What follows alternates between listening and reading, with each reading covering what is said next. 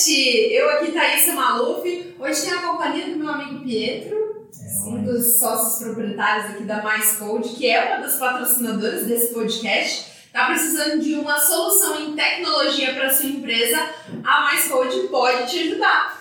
Sites, aplicativos, também sistemas, Pietro, poderemos dizer assim? Olha só que chique, né, gente? É? É Sistema? tudo. Ah, então tá. Sistema básico. Ai, que lindo, gente! E olha só, também quero agradecer demais o Parque Office, né, Roberta, que também é uma das patrocinadoras desse podcast. Quer ter um escritório bacanésimo? Pode vir pra cá, localização privilegiada em Campo Grande, sem contar que tem uma vista ó, maravilhosa, gente. Se eu fosse você, vir aqui assinar o contrato aí dos seus sonhos da sua empresa, tá bom? Muito obrigada aos nossos patrocinadores e hoje a gente vai bater um papo, gente, com o Caio Rossato, é, zootecnista, diretor-geral e proprietário da PECBR Consultoria. Caio, seja muito bem-vindo ao Me Conta Podcast. Obrigado, obrigado pelo convite. Vamos aí, vamos conversar um pouco aí hoje. Que bacana. Ô, Caio, olha só, você é zootecnista, né? Sim. Eu e o Pedro, a gente já tinha trocado uma ideia sobre o seu trabalho, você falou muito bem do seu trabalho. Ah, conta, para quem está ouvindo hoje, me conta, qual é o processo básico do seu trabalho, para as pessoas entenderem, porque eu mesmo demorei um pouquinho para entender, o Pedro teve que me contar assim, com um pouquinho mais de detalhe. A empresa é a PECBR, né? nós somos uma, uma empresa voltada para soluções em agropecuária. É, atuamos em Mato Grosso do Sul de maneira bem sólida, mas estamos expandindo, né? já estamos, conforme estava falando o Pedro antes, a gente está expandindo, já estamos cinco estados brasileiros já com a certificação. Né? Então, a empresa ela nasceu é, num objetivo em, em solidificar o mercado pecuário através do- dos acompanhamentos dos abates, né? melhorar, evoluir os processos dentro da indústria frigorífica para os pecuaristas. E hoje a empresa ela ajuda tanto os pecuaristas quanto o próprio frigorífico na padronização de corte, nos açougues, né? a gente atende o Big Beef aqui em Campo Grande, é, e dá outras consultorias para outros frigoríficos que queiram padronizar cortes, melhorar a rentabilidade da indústria e também é, colocando, inserindo selos de qualidade nas carnes no Brasil inteiro. Né? Então hoje o nosso selo, por exemplo, já está em estados brasileiros. né? Que bacana. E é, é, você falou em certificação, né? Sim. É uma certificação da PECBR. Uma certificação nossa, nós somos habilitados pelo Ministério da Agricultura para rodar esse selo,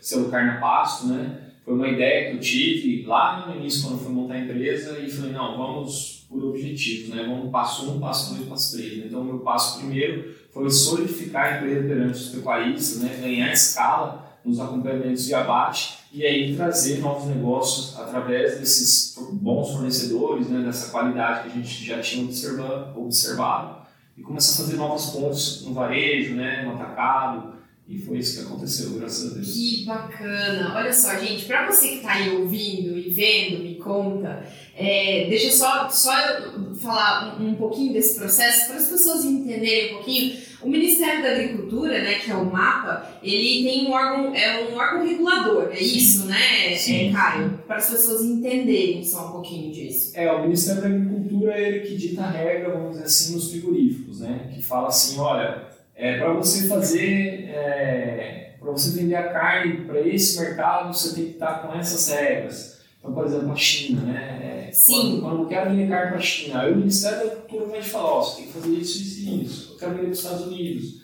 E ele, além disso, ele audita as plantas e normalmente, né, normalmente não, em todas as plantas cifadas tem, tem um veterinário contratado pelo governo para ficar lá auditando processos da própria indústria. Isso quando não é um auditor mesmo concursado, né? É o auditor É o auditor concursado, isso. concursado. Ele só é veiculado à prefeitura, que no caso é, é concedido, né? Uhum. Quando é para pagar incêndio mesmo, Ah, quando é uma autorização muito longa. Tipo, aí não consegue- tem como mandar um veterinário Não, no seu concursado aí. concurso, nada, a gente manda, mas 99,9% aí é tudo contratado. Galera, uma, uma outra coisa pra vocês entenderem, quando o Caio fala planta, é o É frigorífico, o frigorífico, né? É o isso. frigorífico. Planta frigorífica. Isso. E aí, Caio, conta pra gente, você acompanha, por exemplo, o pecuarista dentro desse processo a partir do momento que o gado dele chega lá no frigorífico. Chega no Isso. frigorífico. Eu faço ele ganhar dinheiro dentro do frigorífico Legal. e faço o frigorífico ganhar dinheiro com o gado dele. É, entendeu? E importante. faço o açougue ganhar dinheiro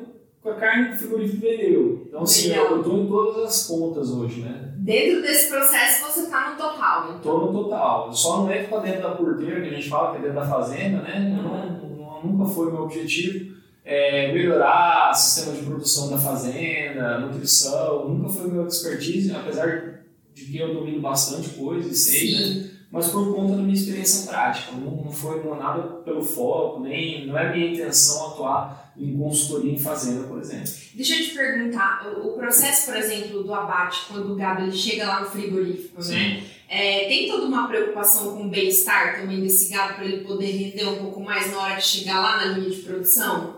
O bem-estar é uma preocupação é, livre de qualquer é, crença ideológica hoje no frigorífico. Tá? Isso é importante, até o pessoal que está assistindo aí que não tem tanto vivência né, igual a gente. É, eu falo que o bem-estar animal não é uma ideologia para o frigorífico. Ela é algo que ou ele implanta, implementa as boas práticas animais, ou ele perde dinheiro. É simples. É, tem aquele, aquela história de quando, quando você trata mal o animal na é, falha no bem-estar, né? Sim. Piora o pH, porque É. alguns dos, é, dos elementos corpóreos mesmo do gado né, aumentam e aí a qualidade da carne no final sai, Sim. sai prejudicada. Então acaba não conseguindo vender né, com o preço que eles conseguiriam vender. né? Eu, eu tenho um vô, que ele era. Meu vô, meu vô era caçador. E ele falava isso. Ele falava assim, ó, quando o bicho corre demais, eu não mato ele, porque a carne fica boa. Não fica, exatamente. Então, o animal ele é assim, ó. Vou falar de uma forma prática para todo Tá. mundo entender. É, quando você submete ele ao estresse, a carne enrijece, né? E o pH dela muda, então a carne fica preta, fica, vamos dizer assim, né? Escurece. Escurece. Então você até percebe isso na hora de sangrar o animal e olhar a carne. Então o animal que corre muito, que está já em uma situação de estresse há muito tempo, a hora que você olha a carne dele, ela está escura e ela está dura. Né? Então isso é um atributo de qualidade que o frigorífico tem que ficar em cima, porque senão a fica dura ó, e perde dinheiro. E sem falar que perde umidade, isso aí, os impactos do bem-estar animal ali é o principal gargalo hoje que o frigorífico enfrenta, vamos dizer assim, que ele fica em cima, muitas plantas têm, é, Marfrig, por exemplo, o Ebrado aqui em Mato Grosso do Sul, tem um supervisor de bem-estar animal só para olhar boas práticas. E aí vai de tudo, viu, Thaís? É, o transporte, Tudo, tudo. tudo, o transporte do animal. E além disso, o Ministério da Agricultura regulamenta isso. Então você não pode simplesmente montar uma planta frigorífica. Ele vai falar, não, e o bem-estar animal, como que roda aí? Então ele vai te cobrar. Isso, e, a, e são as normas mais exigentes do mundo hoje, é o Brasil, para bem-estar animal. A implementação, por exemplo, de carne para o McDonald's, ela é a mais exigente do mundo. Caraca! É, o protocolo para você mandar carne para o McDonald's, ninguém imagina isso. É a mais, é a mais difícil do mundo. Para você implementar, é, você tem um frigorífico, quer vender carne para o McDonald's, vai vir uma auditora de fora, vai falar assim, tá, é, coisas assim, por exemplo, a, a sensibilidade do animal, ela vai medir quanto o animal chega ali na, na, na cara de sangria, como ele vai chegar ali, é, como que esses caminhoneiros são treinados para levar os animais, ela vai fazer provas com os caminhoneiros, Os tempos de estrada, tudo. Tem tempo de tem que parar também. Não, tem tudo, vai estrada, tudo. né? É e assim, você aí pegando seu McLanche feliz, tem que pensar que o boi tem que estar feliz também É. pra ele chegar ali pra você comer, Eu tenho uma amiga vegana que ela falou assim, ah, eu não como McDonald's. Eu falei, cara, você tem que comer McDonald's, porque ele ele é o mais exigente em boas práticas. Tá vendo, Em gente? inspeção frigorífica. A inspeção frigorífica também. Eles, eles entram em tudo. Então, assim, quanto maior o mercado, mais exigente ele é. E o Brasil hoje é o mais criterioso e o melhor mercado, vamos dizer assim, de, a nível de inspeção do mundo. Isso não tem dúvidas. É, ele faz isso, não sei se me corrija se eu estiver errado, né? Mas é, tipo, também, por ser um grande produtor, ele precisa atender vários mercados, né? E acaba tendo umas regras um pouco mais amplas. Vamos Sim. dizer, a Argentina também estaria nesse patamar, porque também é um produtor grande, mas se for para um produtor pequeno, acho que os Estados Unidos, né? É produtor, são produtores médios, assim, de, de carne hoje. São grandes. São grandes também? Bastante. Então não lembro. Estudei isso há muito tempo. Mas aí eles. aí Vamos dizer que as regras diminuem um pouco, né? Porque eles não precisam exportar, não é o grande. É o foco do mercado interno. deles. É, o foco do mercado A gente está agora num foco muito grande no mercado externo, Externo, né? porque é o que eu falo, a gente produz muito bem, só que vende muito mal, né? Então é um grande erro esse, e desse no agronegócio mais ainda, né? Então a gente, tinha, a gente tem a melhor matéria-prima do mundo, é igual você, eu tenho uma mineradora de carvão, só que eu só vendo carvão, eu não vendo outros subprodutos, eu não, eu não processo, eu não, eu não, tenho uma indústria para atender essa demanda e acabo perdendo dinheiro porque eu vendo commodity. Né? Então o Brasil agora está se aperfeiçoando, deixando de vender além de commodity, produtos mais elaborados, né? tanto no agro quanto em outros setores. Né? Porque isso também agrega valor, né? Agrega valor e o encorajamento do empresário está tá muito maior agora. Né? Esses últimos 4, 5 anos aí foi determinante né? no, esse esse cenário. Eu, eu assisti um documentário uma vez muito legal uma, uma mulher chamada Temple Grant. Né? É, ela é fantástica. É... Ela que fez o protocolo do McDonald's. É, sério? É. Oh. Ela é autista, tá? Isso, E ela é ativista, eu falo. O melhor ativismo é. que pode ter é esse, né? Porque é. ela montou o melhor protocolo. Eu, eu assisti esse documentário, fiquei encantada pela história dela, né? Sim. Pelos métodos, né? Eu acho, acho que isso é, é, muito incrível mesmo. Eu acho que tem uns quatro anos que eu assisti esse documentário, mais ou menos. E, e sempre, assim, justamente porque ah, tem aquele amigo que, que é vegano, né? Que é vegetariano, que fala, não, vou fazer. Mas aí tipo, tinha uma galera que falava, não, assiste isso daqui que é legal, assiste isso daqui. E aí eu fui me aprofundando um pouquinho no assunto justamente para entender, né? Porque uhum. a galera fala assim, não, tem que deixar de comer, mas se você não entender como funciona o processo, né? Aí todo mundo fica mesmo meio perdido, né? Sim. né? Mas, Caio, é, é, que nem você, você comentou, tá? O, o gado entrou lá, né? tem essa situação de bem-estar animal. Sim. Depois que ele vai pro abate, que já tá ali pendurado, bateu o, o gado, né?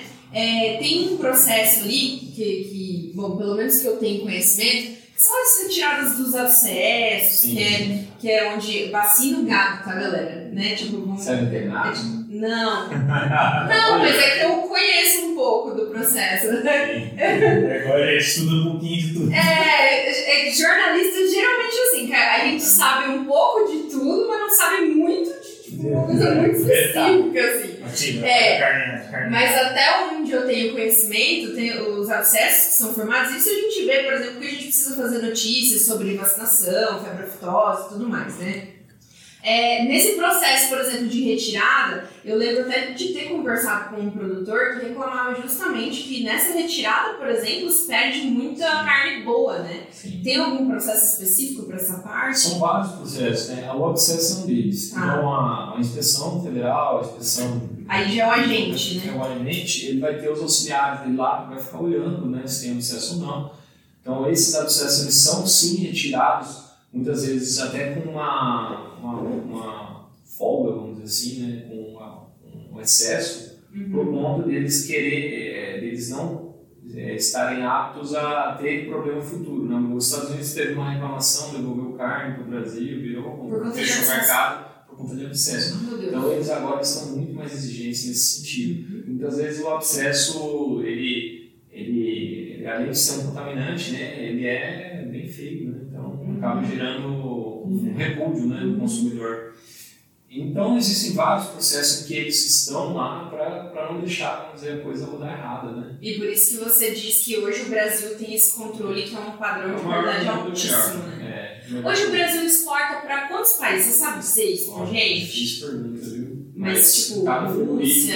em média, quando ele, ele já é inspeção federal, ele já está habilitado para mais de 20 países. Ah, isso, então essa é uma informação importante que eu não sabia. Então, é, teve autorização do Ministério para exportar, então? Se ele é cifado, ele já tem. Tá, legal. Ah, se ele é inspeção federal, ele já é muito difícil conseguir inspeção federal. Se ele conseguir, ele já é habilitado para Hong Kong, Egito é, e outros, outros países. Aí, bastante, são muitos países. Aí entra as listas específicas, que ela não é mais chamada de lista específica, né? mas uhum. ela é uma lista específica, igual Estados Unidos, China, Chile. Você tem que cumprir um critério específico do Chile para mandar a carne para eles, né?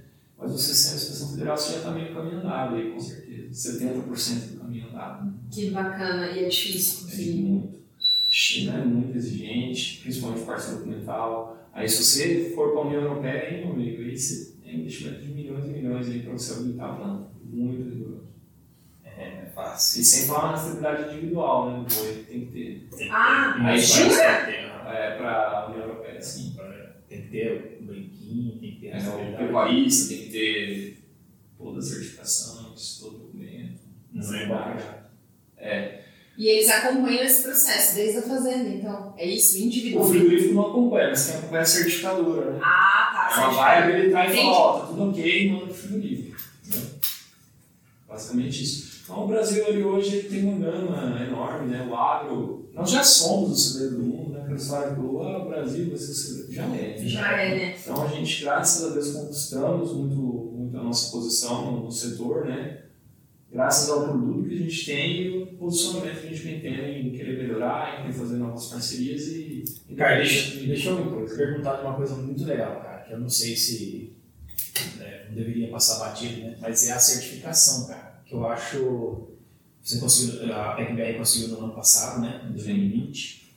Esse ano vem de novo. E aí é, é em conjunto, né? Com, O Ministério da Agricultura e o CNA. e hoje o Big Beef, que é o- um dos principais que usa, né? Sim. A sua certificação. São tirando só ele. Só ele. A gente vai habilitar o frigorífico, mas isso Cara, o que significa isso? Tipo, para Mato Grosso do Sul, né, como falar de estado aí, é, é uma, antes todo gado, toda a carne para ter esse selo tinha que sair daqui. Então imagina como era também mais custoso, né, para o produtor, o frigorífico que queria essa certificação, tinha que trazer né, os caras de fora para poder fazer, sei lá, para poder ter o selo, principalmente quem, quem vende na, é na gôndola direto, né, essa certi- certificação. Explica pra gente um pouco da certificação, porque, cara, é uma coisa muito massa que temos em Campo Grande hoje que não. não- É. A- a- o trabalho que eu trouxe, é, toda a metodologia eu aprendi na Marfrig, né? Eu trabalhei lá e lá a gente, a gente tem outback, fogo de chão, é, Ciclo Lazarino, Intermezzo, né? Que é um dos maiores restaurantes de São Paulo de carne. É, tinha os Angus, né? As linhas especiais no Angus, raças britânicas. É uma gama enorme de clientes lá e só cliente top. E eu ficava lá em Mineiros trabalhando nessa certificação, fazendo todo o processo de controle e também de padrão de corte. Né? Quando eu resolvi montar a empresa lá em 2015, eu falei, eu, eu preciso trazer isso para Campo Grande, falar, olha, eu além de, de ter os animais aqui, aquela história do, que eu falei, da história dos pecuaristas, eu tenho os animais agora, agora eu vou treinar os açougueiros e treinar o, a desossa para fazer os cortes de maneira correta e ajudar o açougue a ganhar mais dinheiro, porque daí ele não era o melhor pecuarista. Foi o que aconteceu, né? Então a gente começou lá, foi engraçado até quando o Ronaldo, a gente começou o projeto, ele, ele deu uma risadinha de canto e falou, rapaz, eu já tentei fazer isso aí, não sei não se vai dar conta. eu falei, não, deixa pra mim, né? Peguei, fiz um coração da paleta, assim, fiz, fiz ela bonitinha, um triângulozinho assim, fiz um shoulder top, desse jeito, saí da desossa, tirei a roupa e tal, saí da, saí da desossa, subi na sala dele, na sala dele do Regis, botei as, os cortes assim na mesa, ele tá aí, que corte que é esse? Rapaz, esse aqui parece picanha, e esse aqui? Esse aqui parece um contrafilé top, hein?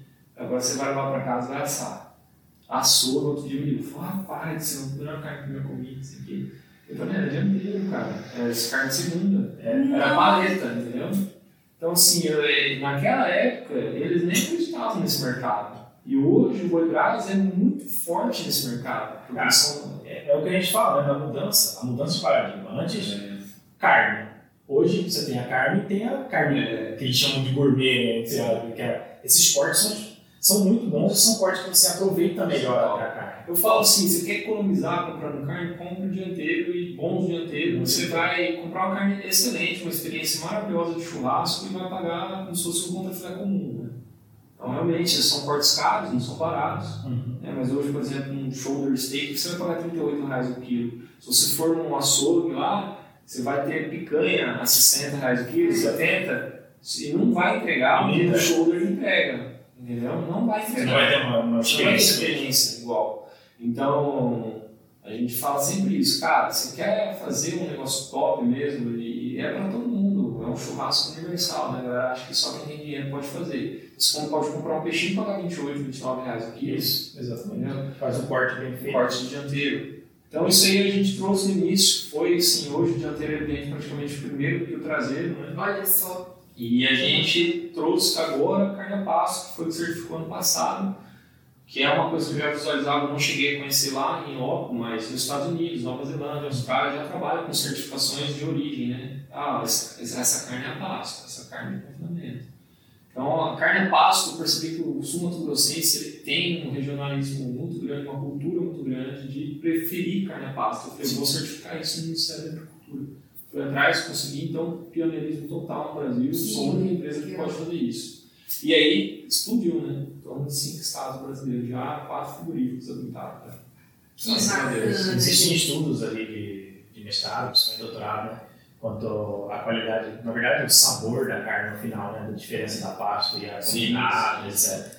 É, é, é, os meus professores falam, né? Obviamente, vou, não vou tanto ao, ao grau de são os professores que eu estudo hoje no mestrado, falam que é, é subjetivo, óbvio, né? O sabor, esse tipo de coisa, é meio subjetivo, porque pode depender da experiência da pessoa que está lá fazendo, etc. Mas, cara, não tem comparação. Você não tem uma comparação a, a maciez da carne, a disposição. É, é aquele negócio, eles sempre falam da maturada, né? Da carne maturada, que é uma carne muito boa. Uhum. Só que ela, por ser muito escura, às vezes o público olha com bons olhos. Mas, cara, é uma carne macia, excelente de assar e, tudo isso. E tá fazendo agora, né? Então, acho que é a JBS até que tá investindo É, a bastante. maturata ela é nove dias de trava, né? Para ser frigorífico, que a maturação, ela. Feita A em- carne a vácuo, ela feita- macia a carne, né? Aham. Ela deixa a carne mais macia.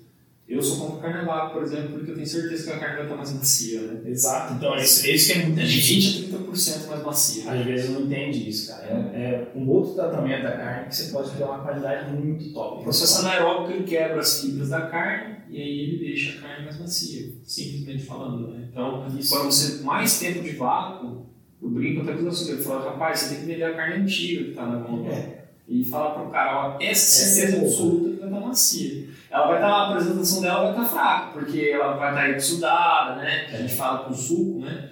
Ela, Com aquela, com aquela mioglobina lá, é né? mais, Mais escasso, exatamente. Mas, mas é quando a pessoa come, eu pego toda a carne que eu compro, eu pego ela, deixo ela 10 dias, 15 dias na geladeira, aí eu subo ela e congelo ela, entendeu? Porque eu sei que esse processo de 10, 15 dias ela vai estar bem dica. É, essas são dicas essa importantes. dica de ouro. Eu tive, eu tive aula no mestrado com você que ele falava, cara, assim, bicho, você não tem noção da qualidade da carne que você perde. E por causa disso, porque você vê não tá vermelhinha, né? A carne não tá vermelha, tá mais escura. Fala assim, não, essa carne tá ruim. É bem assim. Essa é o meu caso. né? Óbvio que tem as estragadas E também. a carne vaca, é, mas é a carne vaca ela te credencia, ela te, ela te possibilita você saber a origem, né? É. Putz, isso aqui foi fisca- fiscalizado, né? Tá com o. CIF aqui, tá com a inspeção municipal, estadual, sei lá, qualquer. Mas você tem certeza absoluta que foi inspecionada, né? A gente tem um problema. No Mato Grosso do Sul a gente não tem tanto problema, mas se for nos, nos outros estados aí, a- o mercado clandestino de carne é muito forte. E eu estava na Bolívia esses tempo atrás, e eu viajando para a fazenda com um cliente, e ele, e ele atendendo um cara, ele é veterinário, ele atendendo um cara, porque o outro amigo dele, colega veterinário, comprou uma carne num açougue reba lá da Bolívia, e todo mundo passou mal. Aí eu falei, cara, isso aí é a hora que mandou a foto, eu não sou veterinário, né, mas com experiência de frigorífico. Falei, cara, ele matou um animal com pneumonia, cara. Aí é chance de dar uma infecção intestinal nessa galera e matar esse, esse funcionário dele. Você deu sorte, né? É, levanta a mão pros- Que só deu na diarreia. É, Meu Deus. ou ficou ruim na fazenda lá. E sem falar que no Brasil, se o cara fizer isso, ele ainda ganha um processo por parte do funcionário ainda. Sim. Perdeu Sim. Vai perder a fazenda inteira, né? Mas é esse cuidado que tem que ter, né? Não vou falar assim, ah, só compra carne com, uma, com vaca, porque eu sei que os açougues também, né? Tem um trabalho muito sério também, muitos açougues, né? Mas se você conhece o açougue e não conhece, ou não conhece também, dá uma preferência para carne a vácuo, com certeza você não vai errar. Olha a dica aí, não tem isso. Poxa. Não, e eu aqui, né? Minha tia falando, não, carne a vaca, preta. Olha aí, eu já mudei todo o meu, o meu rolê já Cara, de é, Eu pensamento. tenho muitas, muitos amigos, assim, falando fora das pessoas que né, que estão na área das zootecnias, né, mas da zootecnia, cara, que eles olham a carne a vácuo, principalmente a carne um pouco mais escura, e acham que é um problema mesmo. E na verdade não é, pelo menos essas a vácuo, né, as que estão seladas, Sim. tudo. Acham que ah, ficou muito tempo lá, não vou comprar não, vai ficando lá, é o contrário. Se ela tiver com um bom vácuo, a gente fala, ó, faz assim, vê se tá com bolha, né? Vê se o Ah, tá tá. estourado, aí você não pega. Até você chama um cara da, do supermercado e mostra, porque é um problema. Porque é um problema pra ele, né? Sim. Ele não tá fazendo de uma fé. Isso aí é muito volume muito alto e às vezes fica lá, a cara pega, joga na bomba, estoura. Gente boa, né? A galera pega com É, cuidado do É, mercado. tem cuidado, né? Vocês É, cuidado livre. Então, tudo isso a gente sempre fala, né? Eu sempre tento instruir a galera para tomar esse cuidado, mas com certeza o carnaval é bem mais seguro. Ô, Caio, quando a gente fala aqui nesse número de 3 mil lotes de abate, mais de 3 mil lotes, o que, que são os lotes? Já são 3.500, aumentou um pouco. 3.500 lotes, aumentou depois da produção da pauta. É, 3.500 é de abates acompanhados ao longo da história né, da Ah, empresa. tá. É.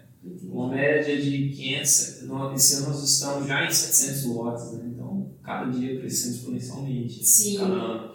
Mas ao longo desses seis anos e meio, 3.500 lotes acompanhados. Que São bacana. mais de 220 produtores atendidos já no estado. Sete estados brasileiros também. Agora, com a certificadora, são cinco estados, cinco estados brasileiros. Cinco. Minas Gerais, é, Amazonas, Acre, São Paulo, Mato Grosso do Sul.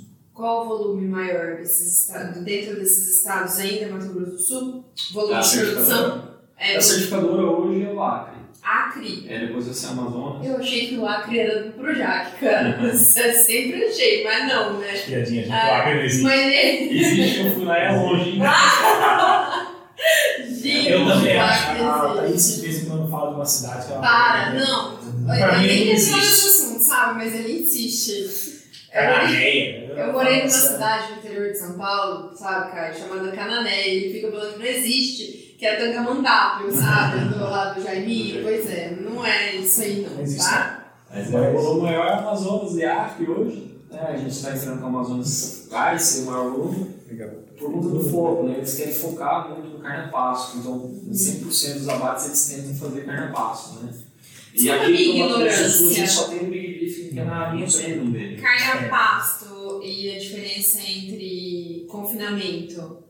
Confinamento é a diferença dos dois. Diferença de sabor. Ah, tá. Assim como você pode gostar de um café expresso ou café, sei lá, as diferenças de café, mas café árabe, café normal, enfim, é isso. Tá. Mas é também, acho que eu quero saber. é- É depende. Ele É, é depende de um, um boi tratado no pasto Ah, tá. e o outro boi é tratado no Ah, é ração. Isso é a ração, Ah, você tá. alimenta ele. Tá. No nosso protocolo, a gente aceita que tem um pouco de ração sim, mas que ele seja é, criado no pasto. No pasto. Tá. Então aí dá a diferença. Tipo, boi criado no pasto, para nós, no, no caso, né, é o que você falou né, aqui, pra, aqui principalmente por causa do.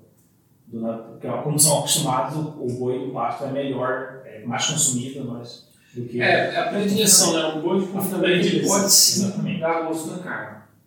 Não é todo animal, mas pode sim, aí tem aquela rejeição. Entendi.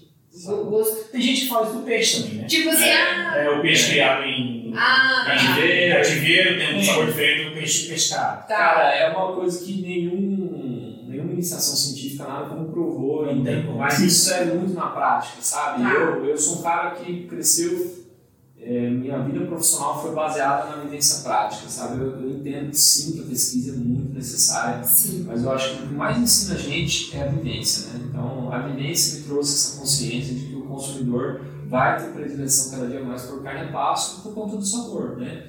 O confinamento, ele é um meio necessário muitas vezes para a engorda, né? Mas ela acaba muitas vezes diferenciando o sabor, né? Deixando uma carne um pouco mais fraca de sabor, né? Tá. Porque você termina os animais muito rápido, né?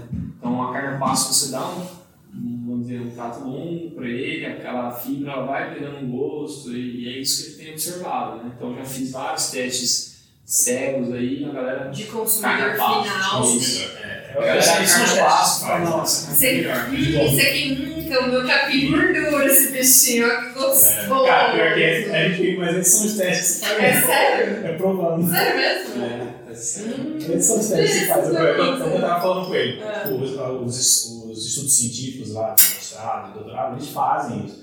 Orna uma gôndola, a pessoa passa a carne e põe pra pessoa provar. É, é, é muito subjetivo o negócio, mas acontece, entendeu? É Uhum. subjetivo, mas, cara, se você provar, você sente. É a mesma coisa de cerveja, eu falo sempre a comparação. Você sente, toma uma cerveja, tem gente que não toma cerveja, cara, tudo igual cerveja. Sim. Mas quem toma cerveja sabe a diferença. Que é cerveja. diferente, né? É, eu tô criando um sommelier da carne, vamos dizer assim. Olha isso aí. É, É isso aí. mas é aquela coisa, eu não sou defensor do carne pasta do confinamento, eu abri os dois, entendeu? Sim. Então a gente tem alguns rótulos já que a gente já pensa estrategicamente colocar lá feedlot, que é confinamento em inglês. Para o consumidor entender eh, essa diferença de sabor, né? Claro, Que já saber vai preferir sim. É, É mal de feedlot. Na hora que ele recebe, já sabe, ah, isso aqui vai. É, né, vem de confinamento. Beleza. Você já vai esperar, falou, seu, vamos esperar. É. Quando você compra uma cerveja. a- E ele começa a brincar, né? Servir diferente, né? Exatamente. Usar uma feruda. Essa daqui é uma. Às vezes o tempero pode. Não, depende de como ele assa. O tempero é assim, ó. Exatamente. Então é isso aí, a gente, graças a Deus, estamos aí seis anos e meio, Cara, difícil, maravilhoso. mas graças a Deus agora. Não é fácil, né? Que o pessoal fala assim, não, vai, quem vê. isso é maravilhoso. Não, eu imagino. Estava fazendo um churrasco com uns shorts. Eu lembro do, do Fat Iron, cara. Meu Deus do céu, como ele é maravilhoso. Paleta. É, essa é paleta. Dois minutos de um lado, dois minutos do outro, serve, deixa descansar a carne, corta. É selar, né? Sela aí. Cara, eu não preciso de assar, porque Não. ela não precisa assar muito, porque ela é No fininha. meu, meu casamento eu fiz uma pegadinha Ah. Pegadinha assim não, né? Foi uma coisa assim que na época eu tava trabalhando na certificação já com, com a Big Beef e eu comprei só a paleta, né? A mulher do buffet falou, não vai dar certo isso aí. Lógico que vai. Moça, calma, você não sabe Você sabe, fazer. porque isso é essa carne, cara. Não vai, eu não vou confiar. Não. Nossa, cara, eu. eu, eu é, cara, se fosse um buffet mais enjoado, eu acho que ela não ia deixar. Eu peguei paleta, né, que é o shoulder steak, e o coração da paleta, que é tipo uma picanha no dianteiro. Uhum. Isso você vai ser essa carne. Porque na época eu ia economizar, eu queria gerar essa experiência, né? Sim. Então quando eu servi todo mundo, todo mundo, todo mundo. Cara, que carne espetacular. Serviu picanha pra gente. essa. Pelo amor de Deus. Ó, Caio, botando picanha no casamento. É, e aí a hora que o povo vinha, falou, cara, eu servi paleta É, ou então Ah, nunca. é tão macia que até É. a carne fica parecendo com filé mignon, cara. Que é O shoulder steak é o corte mais macio. É o mais macio do corpo. E muita gente acha que é um filé. É. Cara, eu, eu gosto de falar, sabe? Porque eu também nas aulas que eu tinha de, com o meu professor, cara, a gente falava isso, ficava conversando sobre os cortes, sobre tudo isso. Então, Você vê quanto o Brasil vendia mal o produto, né? Então, se o cara, um empresário, vamos dizer assim, e ele melhora o frigorífico, ele melhorando a venda do dianteiro dele, ele agrega 2,50, 2 reais o quilo na venda. Isso é muito dinheiro, você pensa em aí milhões de toneladas. Não, fala, fala quanto que um boi. Hoje até conta isso, quanto que um boi Quanto abate. pesa um O boi? boi é barato 300 quilos. Se você melhorar 2 reais no quilo, você ganha 600 pau. Sim. mais 300. Tá entendendo? Ah, Sim. o tipo de venda na mesma, venda melhorada, não só no dianteiro. É que a agregação do dianteiro ele pode gerar 2 reais no quilo, no todo, entendeu? Caraca, e isso no final dá uma diferença monstruosa, Você não né? mata um boi. Não, claro que não. Eu já tive cliente que falou, antes de você estava tomando pau, agora eu ganho dinheiro. É bem assim, cara. É bem assim. Cara, E uma curiosidade, tá? Agora, você leiga que sou, eu queria saber o seguinte: tem uma galera que você acha que é uma galera que come só o dianteiro, não pode comer a parte traseira do boi, acho que É são o os, os muçulmanos, não são? É uma coxa, né? Aba- Abate, abate halal, é um outro rolê, né? E coxa. Eu gosto, né? E- O halal é netos. São dois dois métodos métodos A gente diferentes. estava até conversando isso antes aqui. Que é- Sério? É uma, é uma parte de estudo interessante até. Eles, eles têm um tipo, né, de... Faz um processo de abate diferente. É uma pessoa... Eu quero saber o que eles fazem com a parte de trás que eles não compram. Eles acabam é, comprando o boi inteiro, vamos dizer assim, Aham. e acabam repassando essa carne para o frigorífico com um preço A um preço abaixo. bem abaixo. Então é a mercado mais sim. rentável hoje para a indústria frigorífica, eu acho, acho. Mas Caraca. é difícil. E tem frigorífico aqui em Campo Grande que faz isso? Não, não. Hoje só do Sul.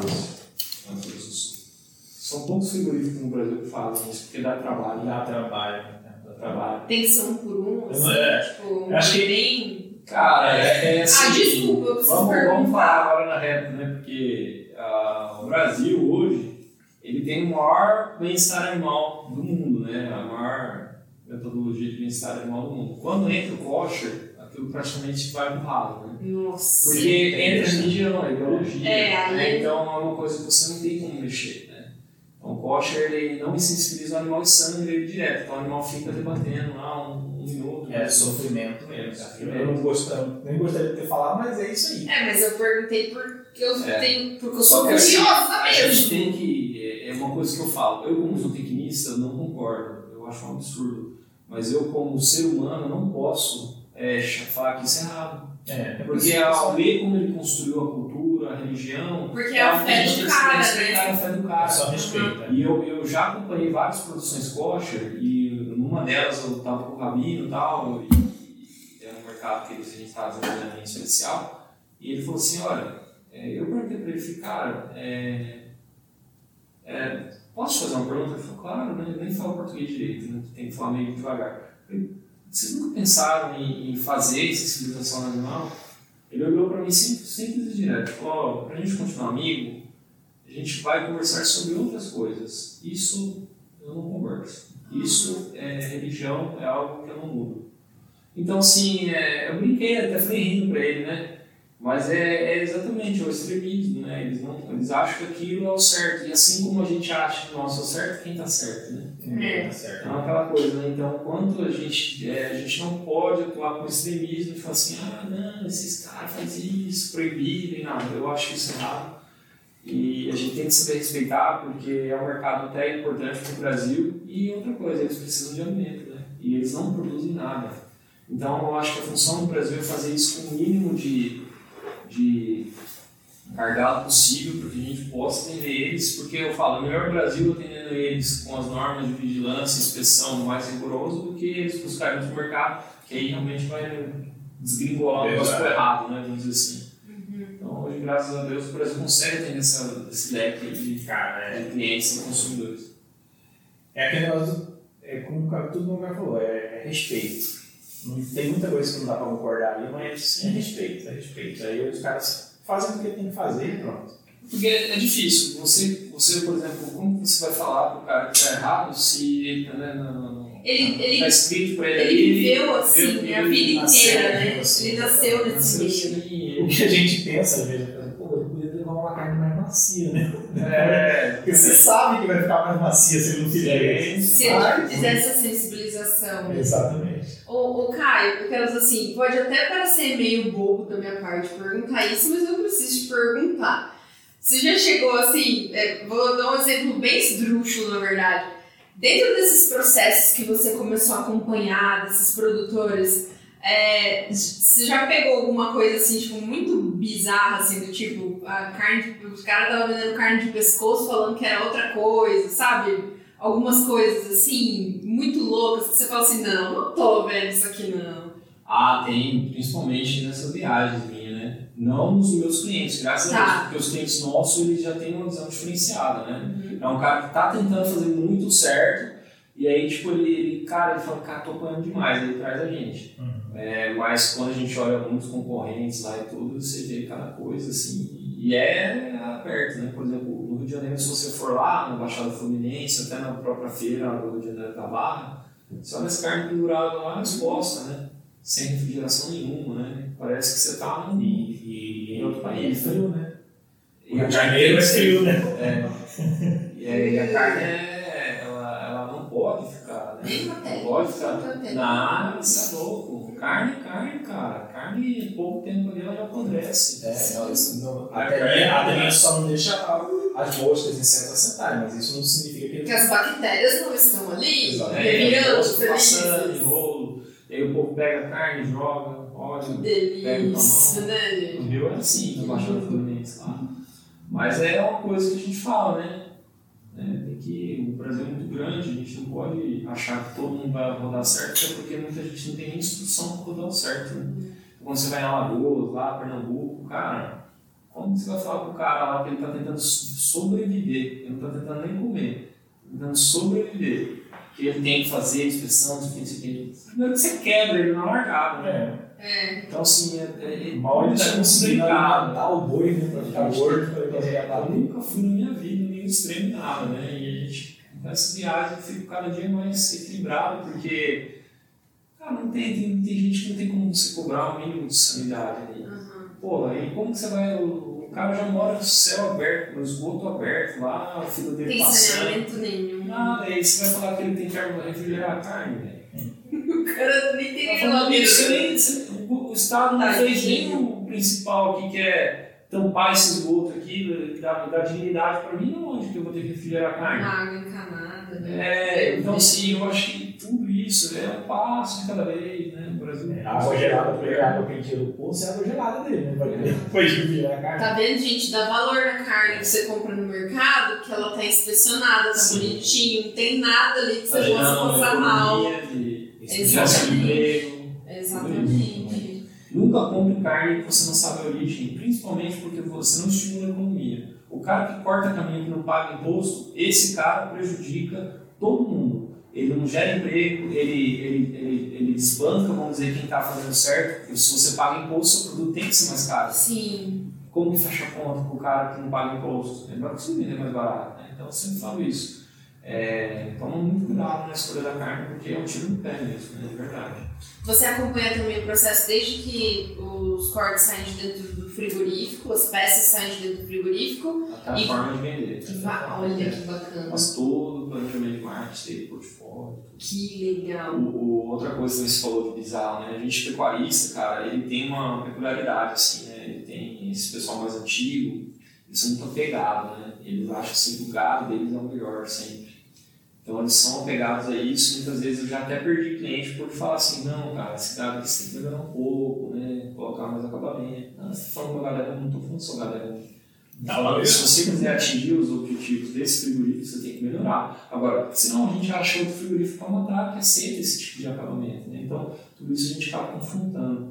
E o pecuarista ele é muito retraído no sentido de desconfiado. Ele acha que todo mundo quer meter a mão nele. Porque é, realmente, na maioria das Porque vezes. muito tempo eles sofreram Muito isso também, sofreram né, isso. E aí cria-se a cultura, né? Sim. Que o cara não tá tentando me ajudar, ele ganhar Tá alguma coisa. Ele tá querendo, ele tá, tá querendo ganhar alguma coisa. Lógico que eu tenho que ganhar, eu tenho, eu tenho que ganhar, mas eu sempre falo, né? Eu ganho fixo. Você me paga de maneira fixa, porque você vai ganhar muito mais lá na frente com aquela intermediação que você tinha lá antes que te prejudicava, com a minha, eu vou ganhar fixo, você ganha muito mais, porque sua conta vai fechar muito mais na hora da bate, né? Então a gente tem algumas dificuldades assim, mas isso vem no início, né? Agora o pessoal vem por si só, e é até difícil quando eu prospecto, cara, eu até fico meio desencanado, assim, cara, isso aí não vai dar nada. Seria Porque o cara tem que vir através do amigo dele, que é bater e falar, rapaz, o trabalho dos caras é fantástico, É, não sei o que. Ganhei grana. É humor, é humor. É, é, o que a Mas se você abre o cara assim, liga pra ele, ontem mesmo eu tava prospectando, desanimado, o cara aí eu já tentei abrir. E ele veio assim, assuntando, eu falei, não, sim, sim, sim. Cara não quer ganhar dinheiro, parece, com pecuária. Não quer, não quer ganhar dinheiro com pecuária. Porque o meio que ele está vendendo hoje, da forma como ele está vendendo hoje, ele só está tendo margem porque ele faz o ciclo completo. Mas se o mercado virar, ele ia não fazer mais bezerro, por exemplo, ele vai tomar pau daqui a um, dois anos. Começa uma previsão pecuária. Então, é, eu respeito esses caras e deixo ele lá também, porque isso sempre. né? Até porque esse estudo que você faz, essa projeção, tem toda um- uma metodologia, é é baseado em tecnologia mesmo, né? Proporção, é, também envolve, dados, o mercado, É, a projeção do mercado. Também, também. A gente sabe mais ou menos quando o mercado vai virar, quando o mercado vai recuar, quando o mercado vai melhorar. É, mas tudo Não tem como bola de cristal, né? Aham. Mas você tem assim como trader, né? Ele vai te dar um feedback. tem né, fora um tempo. Tem as ferramentas, um né? tempo também investido nisso, É. banco de dados acumulado, porque É é o o conhecimento O óbvio, é, muitas vezes, é o diferencial seu, né? O que você sabe uma coisa, às vezes, é óbvio para o cara um despertar de consciência para ele, entendeu? A gente fala muitas vezes, repete o óbvio, porque isso aí, muitas vezes, o cara tá pedindo no básico. O óbvio tem que ser dito, né? É. E, além disso, é, essa questão de melhorar. Você falou assim, ah, é, um pessoal que parece que tem muito ciúme, tem aquela coisa assim, ah, o meu gado, o meu gado. É, é, é muita família, por exemplo, assim, que, que fez um, um- um- Não é uma espécie que fala, né? Mas fez um. Fez ali aquela raça, construiu aquilo ali e acha que aquilo ali tá bom, é isso? É, não é. Os, os pecuaristas, de verdade, eles não têm tanto apego, sabe? Tá. É mais a galera assim que é advogado, é um cara empresário, aí o cara tem tanto vaidade, médico, médico é foda. Médico, É, o médico médico pecuária, ele, ele é muito desconfiado, é o mais desconfiado de todos. Quando você, o cara é médico, assim, eu já meio que pulo fora, porque Minha irmã, minha irmã não mexe com pecuária. foi muito feio, cara. O cara não olha o negócio como um empresário, É entendeu? isso aí. É. É. O cara acha que, que vai perder dinheiro, de não, não entra no risco, sabe? Não participa do risco, não quer. É muito segura muito o negócio, sabe? É, o final de semana dele, depois uma. Eu tenho, tem um doutor que eu achei achei que é diferenciado. Esse de Costa Rica me ligou Ah. comigo, eu falei, rapaz, eu só tento ser porque eu sei que você é doido mesmo na pecuária. Ele falou, rapaz, eu sou mais pecuarista do que médico, eu amo ser pecuarista. Olha só. E ele arrisca, ele faz confinamento, toma pau, sabe? Que E esses caras é legal de você atender, porque você dá uma direção, o cara não te ouve e ele fala, cara, eu não concordo, não concordo com o que você falou, mas eu vou pensar sobre, sabe? Então isso que é bacana, sabe? Hoje, graças a Deus, a empresa ela tem muitos clientes, vou falar pra você, 90% é assim, sabe? Eles são desapegados, muitos entraram assim, meio, tem, ela tem muitos pecuaristas, muitos tradicionais mesmo no Sim. estado, né?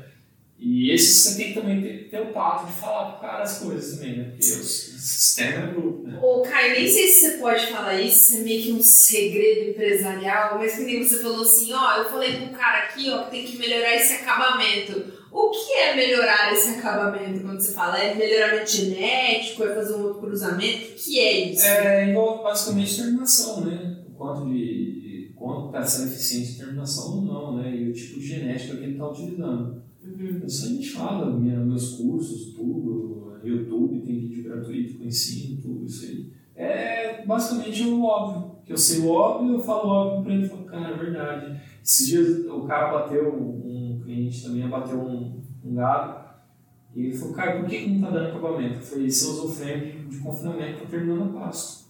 Não foi isso? Ele falou, peraí, ligou na central lá que ele comprou o sêmen. Ó, rapaz, é isso mesmo, como que você sabe? Eu falei, cara, o óbvio, é óbvio. Tá tá Você matou um gado de 620 quilos e não deu acabamento de embarque, você usou o frame errado a pasto. Você devia ter levado esse boi até 670 quilos. Ele falou, cara, o cara da genética falou a mesma coisa pra mim. Olha eu escolhi o touro errado. Então é o óbvio, muitas vezes, que com a prática eu peguei, né? Então tudo isso envolve, né? Envolve nossa diretriz. É uma diretriz, a gente não Tá. tá consultoria, né? Mas a Uhum. gente acaba ajudando muito e contribuindo muito com os pecuaristas com essas pequenas tomadas de decisões que envolvem o, o grande. Porque daí ele vai procurar um veterinário, um zootecnista que mexe com o IATF dele lá, que faz o planejamento genético dele, daí ele vai fazer realmente planejamento reprodutivo. A gente só vai dar mais ou menos um norte, né?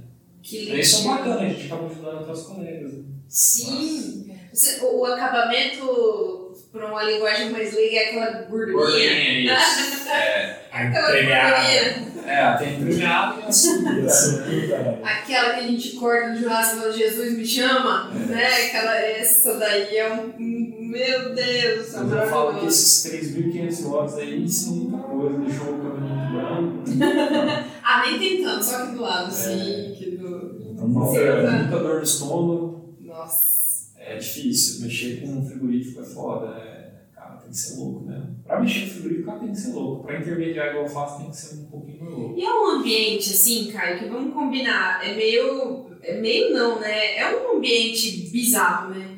Porque, assim, é um ambiente que respira morte o tempo inteiro, né? Se você for parar pra, pra analisar friamente, né? Sim. A galera que tá lá dentro, cada um, o seu colega, tá trabalhando com uma faca desse tamanho, uma peixeira, você também. Se a gente se der uma desentendida ali, É. mas. isso aí. Não! Esse Mas, gente, mas é, é, é muito real isso. Eu tive a oportunidade de entrar no frigorífico eu fiquei chocada, de verdade. Não Ah, você assim, que estar pelo. preparado. psicologicamente. então, Você vai ver sangue, Isso. né? É, E aí, tipo, se isso não faz parte da sua rotina, isso é muito traumatizante pra uma pessoa leiga. Sim, com certeza. Uma pessoa Eu leiga. até na rede social, quando eu não posto nada de frigorífico, porque eu Sim. sei que pode criar aversão, não é todo mundo que entende os processos industriais de frigorífico, né? É Pra mim é o óbvio, é o simples, é uma coisa que eu olho e tô vendo o procedimento, eu não tô vendo sangue, entendeu? Lá não me choca. Sim.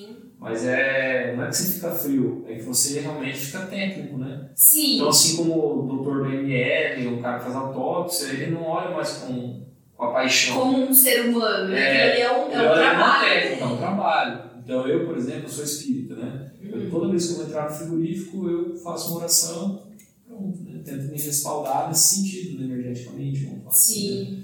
Mas é realmente a, a, a carne, ela tem esse, essa turbulência e por si só, porque ela gera muito dinheiro, né? É muito dinheiro. Qualquer coisa que você for fazer na carne, os M's são altíssimos, né? Então eu falo que brinco, qualquer coisa que você for fazer na carne é seis dígitos né? Uhum. de, de dinheiro que você mexe. Então isso tudo gera muito poder, muita riqueza e muito, muita, dizer, muita coisa errada, né? A gente atravessadora, prejudicando, querendo ganhar dinheiro, especulando, como todo setor, né?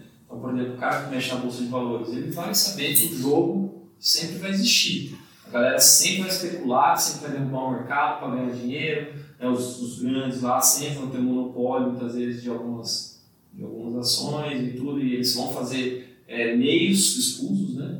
para fazer para eles ganharem dinheiro. Então, o, a, carne é basicamente a mesma coisa. Né? Então, a carne ela, ela se utiliza de mecanismos muitas vezes que eu fico louco, assim, fico puto. Então, cara, o jogo vamos participar do jogo, não fazer o errado, mas entender que o jogo existe Deixa e trabalhar com o pecuarista, com o frigorífico, todo mundo sair feliz e abraçado. Né? Uhum. Então, tem uma foto muito emblemática que eu consegui, assim, o Sandro, o senhor Artemio, que é o dono da água que trouxe um dos precursores da trazidoneira para o Brasil, um dos caras mais respeitados pela trazidoneira do Brasil, e ele conversando em rindo com o dono de frigorífico. Eu falei, cara, meu, meu sonho está realizado aqui. Porque minha meta sempre foi unir essa galera, né? Sempre houve muito confronto, muita briga. Então eu consegui realmente casar essa, essa galera, fazer com que todo mundo saia satisfeito. E hoje, graças a Deus, eu tenho respeito de todo mundo. Então eu consigo entrar nos frigoríficos, consigo entrar, todo mundo me recebe, porque sabe que eu sou extremo. Eu sei que um errado, muitas vezes, em vários, vários frigoríficos que eu vou, eu sei que tá, tem alguma coisa errada lá, mas eu sei que naquele momento eu não posso mudar aquilo. Entendeu? Porque tem a questão da cultura, o cara acha que é o certo, então como eu vou falar para ele, é, por exemplo, é, da agregação de valor nos cortes e tudo, você não está nem preparado, nem faz nem o papel de casa primário, né? Então, tudo isso a gente respeita e sabe entrar na hora certa, né? Não é de um dia para outro. Sim, impressionada. Muito legal. Eu, eu, eu de verdade, assim, é, quando, quando o Pietro é, falou sobre a entrevista, a Roberta também, é, eu realmente não achei, é, não imaginava que era todo esse processo, assim, sabe? Do, do, do, início até a gente poder pegar nossa carne lá na sacola e né? É. sabia que existia um processo, mas não com esse, com esse detalhamento e saber que é possível que o pecuarista realmente não seja passado para trás. Né? Exatamente. Né? Porque, e... historicamente, o pecuarista sempre foi passado para trás pelo frigorífico. Sempre. Essa cultura mudou de 10 anos para cá. Isso, isso para os outros. 10 anos só. É, isso para os outros também, né? Laticínios. E graças a Deus eu tenho grande participação nisso, viu? Que graças legal. Eu viajo o Brasil inteiro e, ó, por exemplo, estava no Maranhão, aí fui lá, o cara querendo matar, matar assim, brincando, falando. Eu no Maranhão matar, não Bravo. Os bichos, você não isso aqui tá dando errado, não sei o que, não sei o que. Eu fui lá, ajeitei, conversei com o diretor do frigorífico pum, saíram rindo, hoje os negócios vão bem, fluíram. Então tudo isso a gente sempre faz com estratégia. Um diplomata da pecuária, gente. É, Temos aqui tá o menino. E eu aprendi isso porque eu falei, cara, eu não posso lutar contra aquilo que eu não tenho é, alcance, né? É só aquilo que está ao meu alcance que eu posso fazer algo para mudar. Então, é, já aconteceu também uma vez, eu nem vou falar o estado que eu fui. Eu fui lá e o dono do filme estava sendo roubado. E, só que quem estava sendo roubado mais ainda eram os, os pecuaristas. Os caras, assim, querendo matar mesmo o dono do frigorífico. Eu fui lá e falei, não, calma, gente, vamos ver o que está acontecendo né, tal. Querendo matar ele, estava andando de carro blindado. O dono. Nossa, gente. E aí ele falou, cara, só que eu não sei, ele não dominava a parte de abate, ele era um cara que tinha pegado frigorífico faz pouco tempo. E cheguei lá e descobri que tinha gente roubando ele, roubando os pecuaristas, e ele nem sabia. Ele falou, fez, fiz um termo lá, entregamos, entregamos com a polícia, tudo certinho, advogado, tudo, tudo, tudo, tudo. E conseguiram prender o responsável. Não prendeu porque era pesado, sabe? Tá. Mas, graças a Deus, não prendeu porque eram 100 funcionários é. juntos, tipo isso, né? Então, tudo isso acontece nesse meio e vai continuar acontecendo porque é muita grana. Muita grana, é, muito, é muitas interferências ali que podem acontecer, pode gerar essa é um cenário que você falou que mudou de 10 anos para cá, né? Assim, vem gradativamente mudando, né? Você falou agora do, do dono do frigorífico, que ele tinha pego recente. Sim. Tem gente que investe e fala assim, não, eu vou investir no frigorífico sem conhecer a área e, Tem. e fala assim, ah, vou pegar isso aqui para fazer. Sim. E aí... o dinheiro, os uhum. grupos, fundos de investimento, Ou muitas vezes o cara é um pecuarista muito grande, ah não, vou montar um frigorífico só para matar meu gado. Isso acontece. E E esses acaba- são os que mais estão suscetíveis a tomar ferro mesmo, muitas vezes até quebrar. Tem que tomar cuidado. Se o cara não tiver amparado com boas pessoas do lado, para qualquer negócio, né, gente? Só que frigorífico assim, é milhões em dias, né? Que o cara perde. Então, se o cara não tiver culhão mesmo, ele quebra. Isso. Eu tenho uma outra curiosidade. Gente, eu sou muito curiosa, né? Desculpa. Você tem alguma outra pergunta? Porque eu acho que é uma pergunta que ele vai rir de mim, mas que eu vou perguntar. Você já mudou de assunto? Mas eu posso perguntar então? Quanto cu... Eu vou perguntar mesmo. Quanto custa para um frigorífico? Vamos dizer assim, que deu uma louca lá, tipo, num, num fiscal lá, num frigorífico. O cara vai lá e bate um botão lá, parou a linha de produção. Que, que é o prejuízo de você parar uma linha de produção no frigorífico? Cara, um frigorífico muito pequeno, você vai ter um custo de 5 a 7 mil reais por dia para ele rodar, só para ele funcionar. Agora, se ele entrar no mérito, por exemplo, de desclassificar boi e tudo, aí é. Por exemplo, já chegou uma vez um, um cara, é, um fiscal parou a planta por conta de, de um procedimento né, de, esterilização de faca e tal, parou o abate, e na hora que foi rodar, na, na, hora que quebrou, e aí ficou na hora quebrada, quebrada, uma hora, tal. Aí ele falou, a hora que deu meia hora, o já falou, ó, eu vou fazer a desplante desses animais, que é a retirada de vísceras, e vou, vou já rodando o manual aqui, tá? Ele falou, não, tá tudo desclassificado, pode mandar tudo para a graxaria. Então você imagina, 40 animais para a graxaria. É, isso Faz aquele cálculo lá de. Caraca, de meu boi, por tem quilo de boi, Você tá que tem coisa que eu tenho curiosidade de É. perguntar? É porque é uma coisa que na minha cabeça eu não fazia ideia tipo, do custo disso, É. por exemplo. Aí, por conta de uma arbitrariedade, né? Ah, Porque sim. ele- foi uma coisa que ele entendeu, né? Que era, aí ele falou, não, aí bateu de frente, conseguiu, né? E fizeram o procedimento correto. Mas é algo que tem que tomar cuidado. Porque se o frigorífico, se o dono ele não tem esse domínio, esse paculejo, vamos dizer assim, ele acaba deixando o povo fazer o que quer, né? E o gerente industrial, a supervisão, a liderança é extremamente importante nesse momento, não para confrontar, mas para discutir uma ideia, uma solução. Né? Então, realmente é muito delicado, muito delicado mesmo. O frigorífico é, são coisas que você mexe, eu estou fazendo uma simulação de rentabilidade com o frigorífico. Três coisas que eu mexi ali, passou a ganhar dinheiro, sabe? Então, estrategicamente ali tem que mexer centavos mesmo, centavos. Se Sim. você melhorar 10 centavos na conta dele ali por quilo, ele passa muitas vezes a ganhar dinheiro, porque está dando prejuízo. entendeu? Então, é, é- isso é bacana, né? Porque te desafia, te faz a melhorar cada vez mais. Os frigoríficos hoje, no Brasil, são os melhores do Brasil, do mundo, né? Vamos dizer assim. Porque tanto questão de tecnologia quanto processos. A gente tem muito. aproveita tudo, né? Até o BER muitas vezes aproveita. É, Porque o mercado é tão a ferro e fogo que se o cara não for bom de um bom empresário, um bom empreendedor, ele não consegue fazer a coisa virar boa, ficar boa, né? Entendi. E vai, agora pode mudar de Não, ele, assunto. já, ele, tá? já, ele já fez até o gancho, agora é Ah, então pronto. o Caio empresário, né? Como é que veio essa ideia do, da consultoria, depois do, do, do aplicativo, né? Do sistema Sim. que você tem também, da gestão? Eu sempre fui muito proativo, desde a época do, de eu ser criança, né? Eu sempre gostei muito de gerar minha, meu dinheiro, de ter minhas coisas. Claro que eu, eu não sou um cara privilegiado, de, de classe média baixa, né? Mas eu, na época, eu tinha 5, 6 anos, meu pai era perrengue, sabe? Então, o que, que eu fazia? 7, 8 anos eu começava a capinar, matar é, ratos, essas coisas pro, pros, no condomínio lá que eu tava, para ganhar um dinheiro, para jogar fliperama, comprar uma pipa, né? E eu sempre fui movido a isso, sabe? Não ficava muito pedindo pro meu pai para minha mãe as coisas, mas sempre, graças a Deus, eles sempre me acariciaram muito, né? Eu nunca tive dificuldade de conseguir nada na minha vida por conta dessa base deles, mas é, esse perfil meu era muito forte. E quando eu estava formando em zootecnia, na época eu estava mexendo com dupla sertaneja, Murilo Zanotti, não sei se vocês conheceram. Já ouvi. Hoje o João Gustavo Murilo, né? O Zanotti é Neto Zanotti. João Gustavo Murilo é São Dobrado, sabe aquela música Aham, famosa? sim, sim. É, o Murilo é um Na rádio que amigo. trabalho toca bastante. É. São muito gente boa, e tal. O Murilo tem uma amizade muito forte com ele até hoje. E eu era, meu amigo estava empre, empreendendo, botando grana na lucro e eu tava produzindo, né? Na época eu não ganhava nada, mas pra mim tava bom, porque eu tava desenvolvendo esse lado do empreendedor. Era legal, ia pra balada, É, camarada, né? era legal, era massa. Era massa, lógico.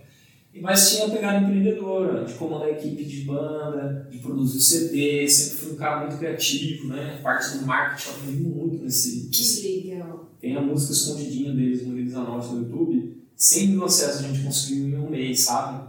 Em uma semana, quer dizer. Ó, Isso, naquela época, não tinha WhatsApp, como é hoje, YouTube não não tinha era YouTube. Instagram, era no, no pau mesmo, entendeu? Você tinha que ser foda pra conseguir. Hoje, no panorama de hoje, 100 mil é um milhão de visualizações em uma semana. É um negócio violento. Sim, a galera não tinha muito acesso naquela É, época, né? Então eu comecei a ver que estava certo, né, e tal, e peguei ânimo nisso. Só que aí surgiu uma oportunidade de eu ir para a Marfrig, ser é, técnico de linhas especiais lá, que é o cargo que comecei lá né, minha carreira, como zootecnista. E aí eu vi esse setor, falei, caralho, que lindo isso, né? Apaixonei. Aí foi, tive a ideia, a intuição de criar um centro de qualidade, mas para isso eu estudei como que eu poderia fazer isso, né? Eu me esperei na OSPA, na, nos protocolos que já tinham essa, essa metodologia e basicamente, vamos dizer assim, copiei, né? No bom sentido, né? É, eu falei, cara, se deu certo assim, vai dar certo aqui. Se deu fora lá, lá fora deu certo, eu vou trazer essa, essa metodologia para cá. E foi onde a gente começou, com os acompanhamentos, debate, né? trazendo essa credibilidade junto aos pecuaristas, fazendo eles ganhar dinheiro. E agora eu chego para eles falar, ó, vocês já estão ganhando dinheiro, agora vocês vão ganhar mais dinheiro ainda, certificando esse, esse nicho aqui e tal, direcionando, né? E aí foi, aí minha intuição sempre foi muito forte, né? Com relação a isso, e, e quando eu vi que, ia dar- que eu poderia ter essa possibilidade, eu montei um projeto, mostrei para uma multinacional para a HANA. Eles falaram, não, a gente já está fazendo um projeto de rastreabilidade aqui, vamos botar esse projeto para rodar com a gente. E eu fui, acho um ano e meio, quem já trabalhou com o governo sabe, né? Eles são bem burocráticos, tudo depende de tudo, né?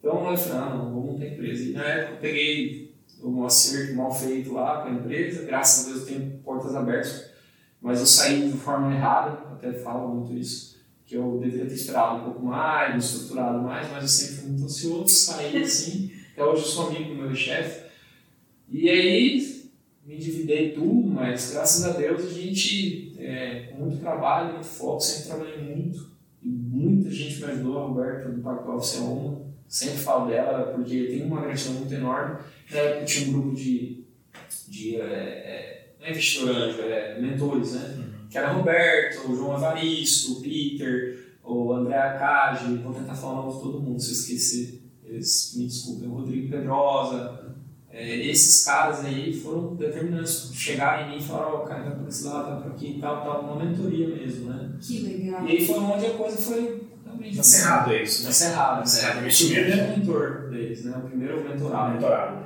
E aí onde a coisa andou, sabe? Realmente, eu sempre falo, o cara que quer montar uma empresa, primeiro tem que buscar um, ele tem que ter um mentor. Né? Porque isso corta muito caminho, tributo, é, você paga um tributo errado no Brasil, cara. Eu tava pagando uns tributos que eu falei, meu Deus do céu, por conta do, da falta de experiência, né? Então não é que você vai fazer errado, você vai fazer o certo, você estava fazendo errado, pagando mais do que você podia, devia. Devia. Então, tudo isso é só com a mentoria que você acaba cortando caminho, né? Então, é, é, aí foi indo. Aí a gente, graças a Deus, chegou onde está, né? Hoje são 14 funcionários que eu estou hoje. E cinco estados. Aí eu sou, sou muito orgulhoso da minha empresa e eu acho que é uma coisa até com uma missão de vida mesmo, propósito de vida minha. né?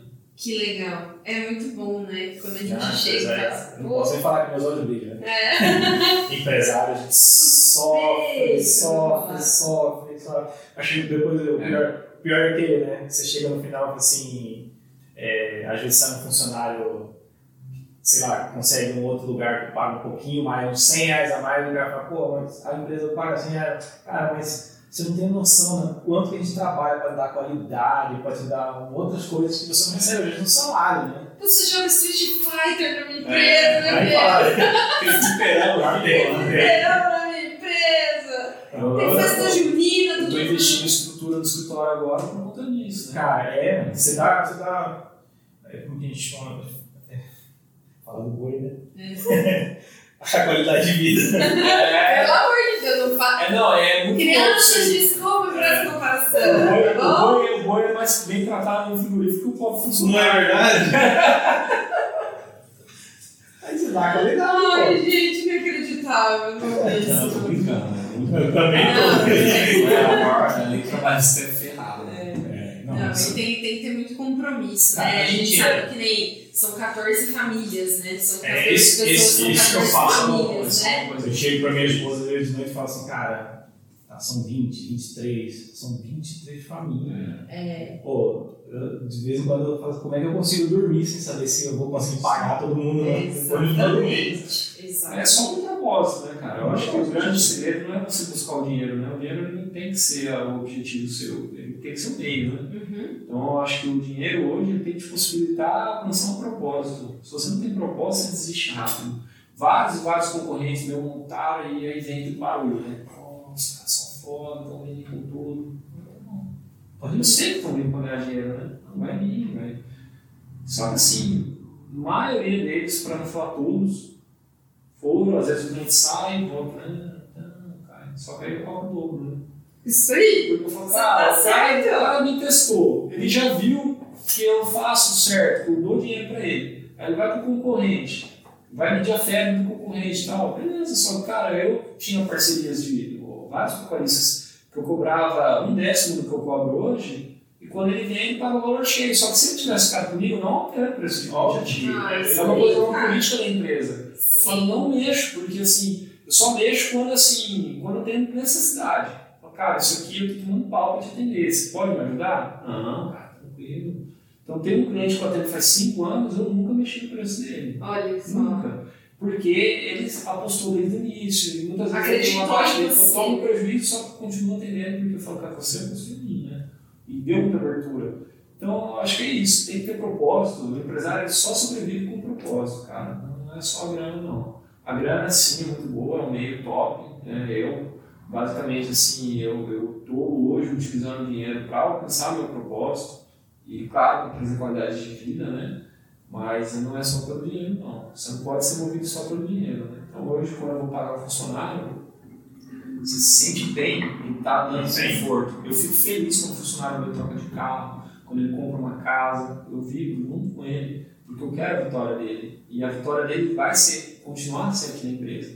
Então, já cheguei a, já cheguei a subir a pessoa de analista para gerente direto, porque mereceu e tá, tá lá. E ok, né? Tá tudo certo, não precisa, Não, a gente não precisa ficar medindo a febre do cara o resto da vida, sabe? Isso. Então, eu acho que é isso. É, é, se hoje alguém quer empreender, cara, ele tem que entender muito bem para que, que ele veio até no mundo, sabe? Eu acho isso. Hoje o empresário, ele tem que ter um, um propósito de falar assim, cara, eu vou montar isso aqui não é porque eu só quero ganhar dinheiro. Eu acho que me faz bem, né? Então, eu, eu montei empresa justamente por causa disso. Me faz bem sair da rotina, me faz bem é, ajudar as pessoas a crescer profissionalmente e pessoalmente. E assim foi decolar a empresa. Hoje é, a gente tem um turnover muito baixo, funcionários saindo.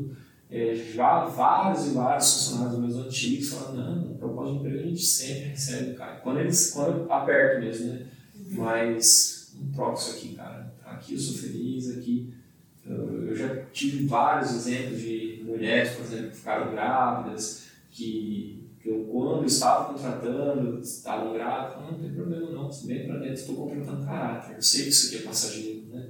Então, realmente, eu sempre pensei a médio e longo prazo, né? nunca fui assim, um cara, é, nossa, tem que ganhar, só ganhar, só ganhar. Não, não é só ganhar. Primeiro você, você deixa o tempo de cada coisa acontecer e depois você ganha, né? Então, tem que ganhar sim, a conta tem que fechar, porque você precisa sobreviver ao negócio, né?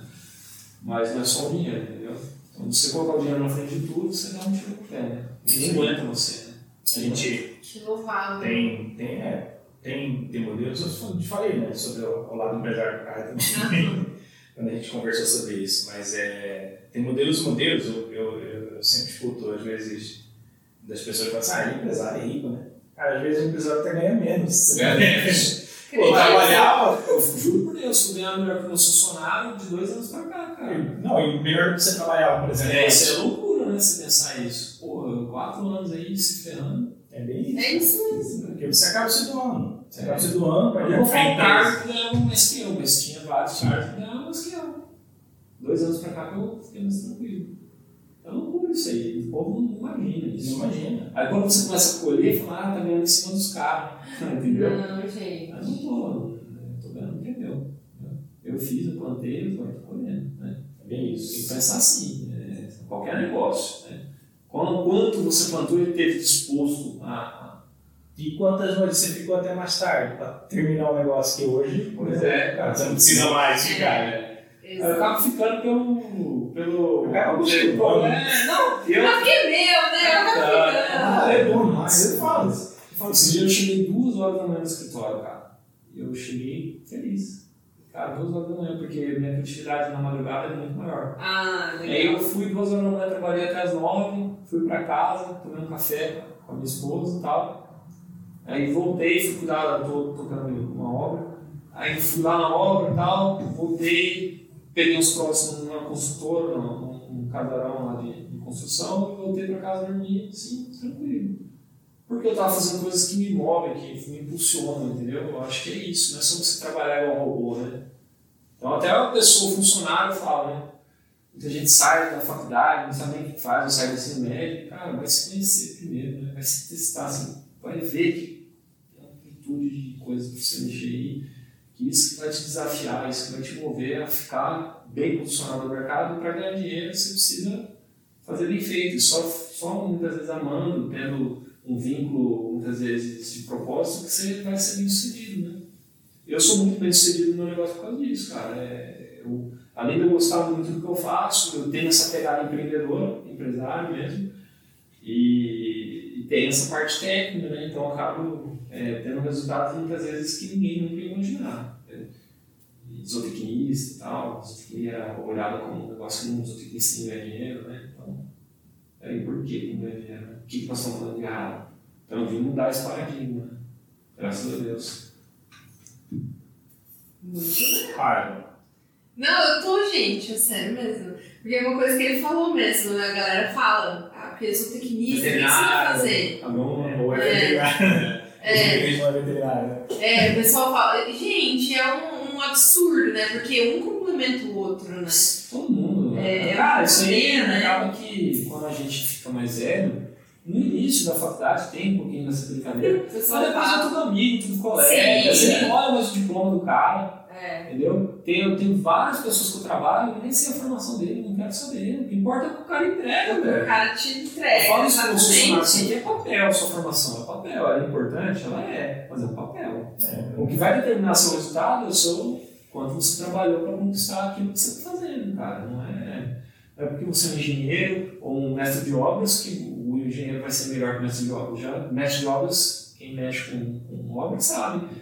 Tem mestre de obra que sabe muito mais que engenheiro. Eu tenho um tio que é engenheiro, que é. Nessa hora. que- não, ele é. Ele mexe com fabricação de máquinas, de automotivas, de. de é, pistão pneumático, né? E ele não tem formação. E ele, ele tem uma parceria com a faculdade, que os engenheiros entram e ele é com ele, né? E ele não tem formação. Então, assim, por quê? Ele sempre foi muito fuçado, sempre gostou muito de ler, testar, validar. Então, hoje ele dá aula sobre isso, né? Então, é o que eu falo, eu acho que é, esse é o sentido da coisa, né? A galera sai dando tiro pra tudo quanto é lado, vai pra onde dá dinheiro, né? TI tá muito em alta isso. Cara, é isso. Todo mundo vai pra onde é. Ó, eu quero ir pra onde tá o dinheiro. Onde tá? Puta, Então, vou, eu vou, sou vou pegar um aplicativo. É, É, cara, vou fazer um novo Uber aqui. Nossa, É. tinha um site, né, de, de aplicativos que não deram certo, né? Você já viu? É um cemitério de aplicativos, é, né? Quantos são feitos aí cada dia, né? Lançados. Mas é isso, a galera sai achando que ganhar dinheiro é fácil, que tudo, vislumbre, né? Vislumbre é perigoso, Sim. cara. A vaidade né, do ser humano é um, um processo delicado. Várias vezes que eu fui movido pela vaidade, eu tomei tinta, né? Você tem que ir pelo, pela consciência de que o negócio é médio e longo prazo mesmo, né? Não pode fazer, visualizar um negócio, ah, vou, vou ser famoso, vou explodir, ou vou fazer um material aqui, um vídeo, isso que vai bombar. Cara, se frustra muito rápido, né? Isso pode gerar uma depressão. E, e essa geração agora é exatamente É nesse, exatamente isso. É porque nessa pegada, rede né? social Imediatismo, né? é, rede social é puro e imediatismo, né? O, o Caio é campo-grandense? Não, eu sou paulistano, mas eu Paulistano. vim pra cá com 6 anos de idade. Eu, Ai, eu, campo-grandense. Eu que sou É. paulista, cara, eu não tenho outra, É, outra até vou para São Paulo, não gosto de ficar muito não, gosto da terrinha aqui. Dá certo, não, muito trânsito, muita loucura lá, É, já, dá fiquei, certo. já fiquei num bom caipira, vamos dizer Ah. assim. Apesar da gente saber que aqui ninguém é caipira, né? É verdade, né? Mas, mas aqui Campo Grande é uma capital ainda com um pouco de interior, assim, É, né? ela tem a Ainda. fama de caipira, né? É. É, mas é, a gente, eu eu tava falando que eu com o pessoal do Rio de Janeiro, eles falaram, rapaz, é, vocês no paraíso, essa cidade é maravilhosa, não sei o quê. E eu brincava com eles, falando assim, rapaz, esse restaurante aqui, a gente não perde pro Rio, né? Lógico que eu sei que tem muitos restaurantes top no Rio, né? Mas a gente tem ótimos restaurantes. Sim, com em Campo Grande, certeza. né? Então, eu falo que Campo Grande, eu dei a sorte, vamos dizer assim, de me estabelecer aqui, de estar crescendo aqui, porque eu nunca me vi em outra cidade, assim, nunca... Sempre visitei muitas capitais, muitos... Fui para Santa Cruz, recentemente na Bolívia, nunca me vi lá, sabe? Eu sempre olho Campo Grande, Campo Grande para mim é perfeito. Claro que tem as peculiaridades, né? Mas eu, para sair daqui é muito difícil. Então, Reviva, Reviva Centro, que virou Revira Centro agora. Só isso deixar aí com raiva. Meu Deus, Essa falta de O Revira organização. Centro. Precisa meu fazer isso agora, né? Deus, Não gente. pode ser por etapas, né? É Deixar complicado. É complicado, exatamente. Mas, ô, ô Caio, só- eu vou começar agora a perguntar da sua vida. Desculpa, mas eu preciso saber. Seus pais vieram pra cá, você é pequenininho. É, eu tinha seis anos de idade, meu pai ele, ele trabalhava numa construtora, ele era gerente, e essa construtora faliu lá em, em, em Marília. E aí tinha os amigos da cidade que ele cresceu, nasceu, vieram, vieram para Campo Grande e estavam montando uma construtora. E aí chamaram ele. Aí Eles estabeleceram. foi- fiquei, ficamos dois anos e meio, acho que no início, aí mudamos para Corumbá. Corumbá, Corumbá ficamos três anos e meio, aí voltamos para Campo Grande desde então, desde 2000, 2002. Aí nunca mais mudei. Aí fui morar em Mineiros, né? Voltei, mas Formou aqui também. formei Campo aqui Grande. na FMS, Na FMS. Legal, 2012. legal, bacana. É. Tem amigos da faculdade até hoje? É, trabalho, o Kaique trabalha comigo, estou trazendo outro colega também da faculdade que trabalha comigo. Que legal. Uma amizade violenta. É muito Minha, minha, minha gostoso. sala, o Fábio foi a melhor sala que formou até hoje na, na FMS em zootecnia. Todo mundo fala Só da minha sala, minha sala. cada um minha né? sala Essa é parece Sala é. E tem gente que fala, ah, sabe? é, Eu não posso nem falar da minha. Tanto as mulheres quanto os homens. Que legal. Só uma galera diferenciada. Não posso, posso nem falar da minha de TI, né? Porque a gente começa com 30, 30 termina 2. É. Se os dois não prestar, ferrou. Minha sala é top. É. A minha sala também era top, minha sala era top. Tem, tem gente aqui na sala lá atrás falando que a sala não era top. Gente, meu Deus. Tadinho. Tem muito isso, viu? Tem, cara, mas que legal. Legal saber, assim, né, da- da- das origens, né, da- é, das pessoas. A gente vê sempre. é, você fala com muita simplicidade também. Isso é muito legal porque muitas vezes, que nem você falou, as pessoas não imaginam, né, o, o suor, né, É. a, a- a velha frase: todo mundo vê as pingas que eu tomo, mas não vê os tombos que eu levo, né? Sim. E a vida do empresário é isso todo dia, né, cara? É, e outra coisa, cara, a simplicidade é o que faz a gente é, viver leve, né, eu acho. Porque se a gente não for humilde, simples na comunicação, não tem sentido, sabe? A gente conseguir as coisas, tudo para se separar da, da galera, né? Então, eu sempre fui muito simples e comunicativo, de forma assertiva, porque eu vi que eu conseguia me aproximar mais das pessoas, eu gosto disso, né? Então, E é por isso que você faz o dono do frigorífico e o pecuarista É, se abraçar, cara. O cara falou pra mim, bicho, você vai botar num rabo. num. um- um- como que é? Foguete? Rabo de foguete. Rabo de foguete. Rabo de Você vai foguete. botar um rabo de foguete lá que você não no frigorífico não sei o rapaz, confia em mim. Deixa Eu não sei nem como falar, mas eu só sei que eu vou arrumar sua dor, cara. Você vai sair de lá. Tranquilo. É igual você ir no médico quiroprata. Eu vou parar ali, vou sentir e vou fazer uma sua dor. Então, é muito nisso. Eu tenho essa facilidade. Claro que eu treinei muito, fiz vários cursos de coach, desde coach até de liderança, de comunicação, De marketing. de marketing, também, né? tudo, tudo. Sempre estudei muito nessa, nesse sentido.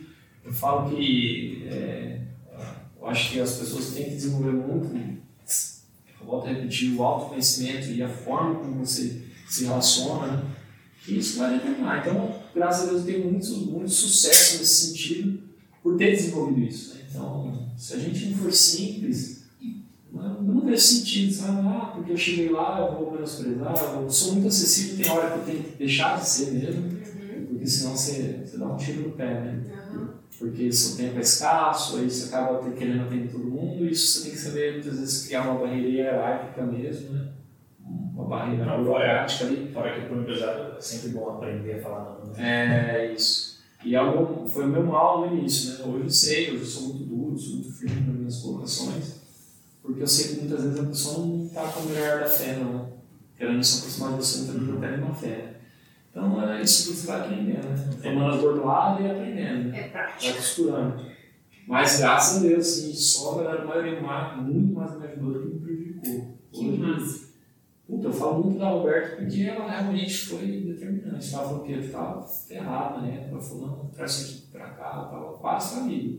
Tava vendendo um carro pra pagar as contas e endividava no banco. E eu, no jeito que eu vendi o carro, o dinheiro fez. O banco tomou tudo.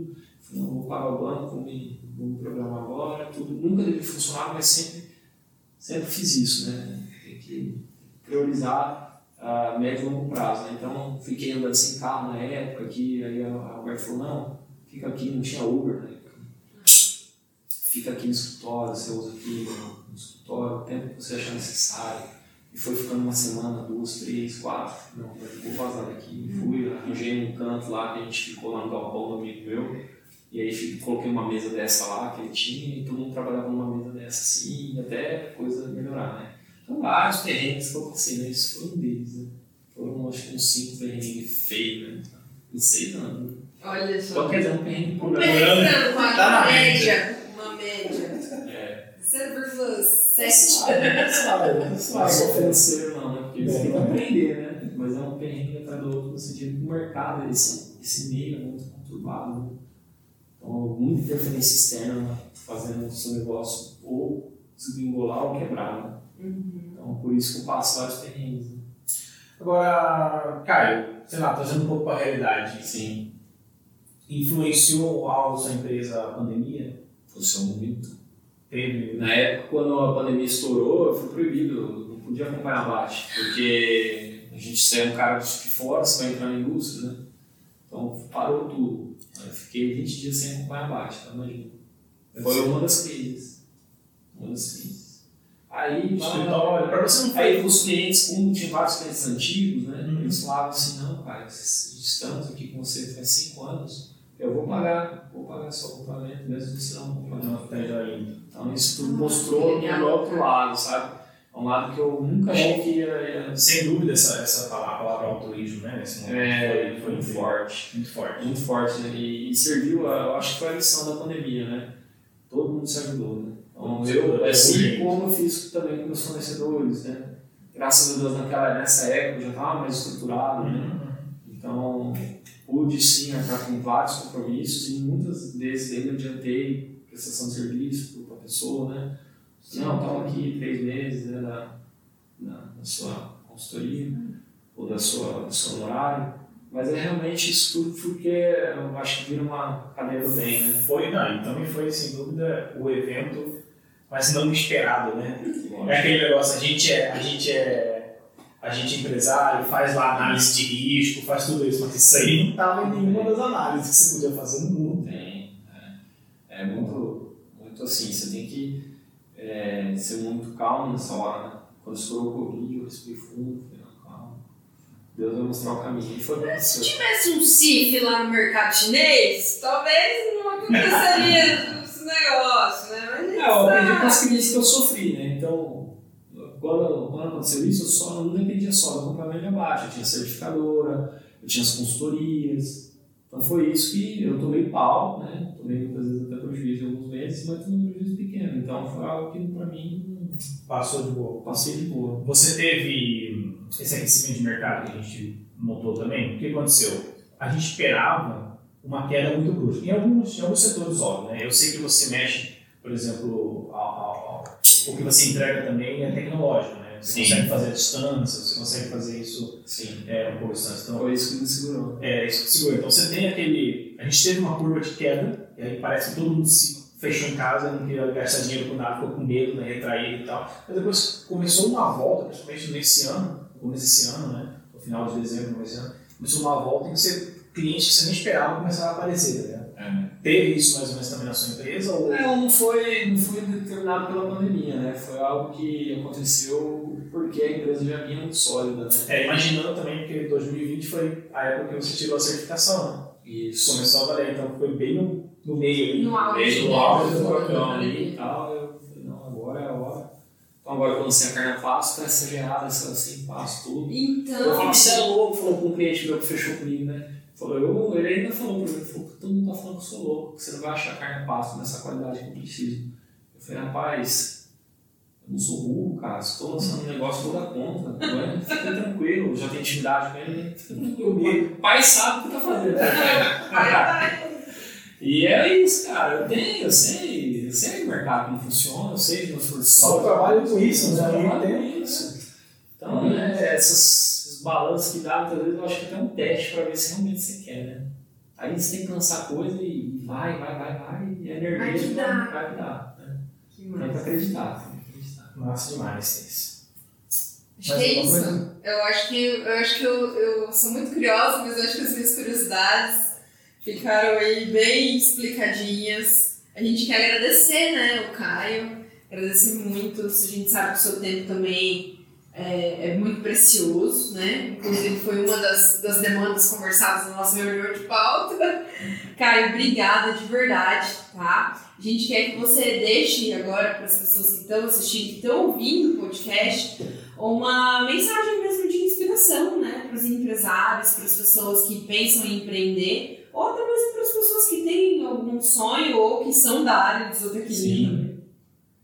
Cara, eu, eu falo que é, você tem que botar seu sonho na frente das suas metas. Eu sempre falo isso.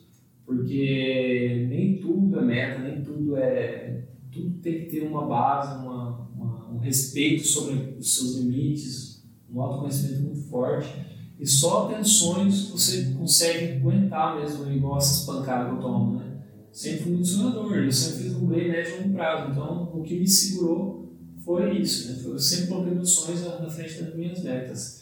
Então, eu acho que primeiro você tem que se autoconhecer o suficiente para saber peitar alguma coisa, né? Então, tem que saber onde o calo aperta.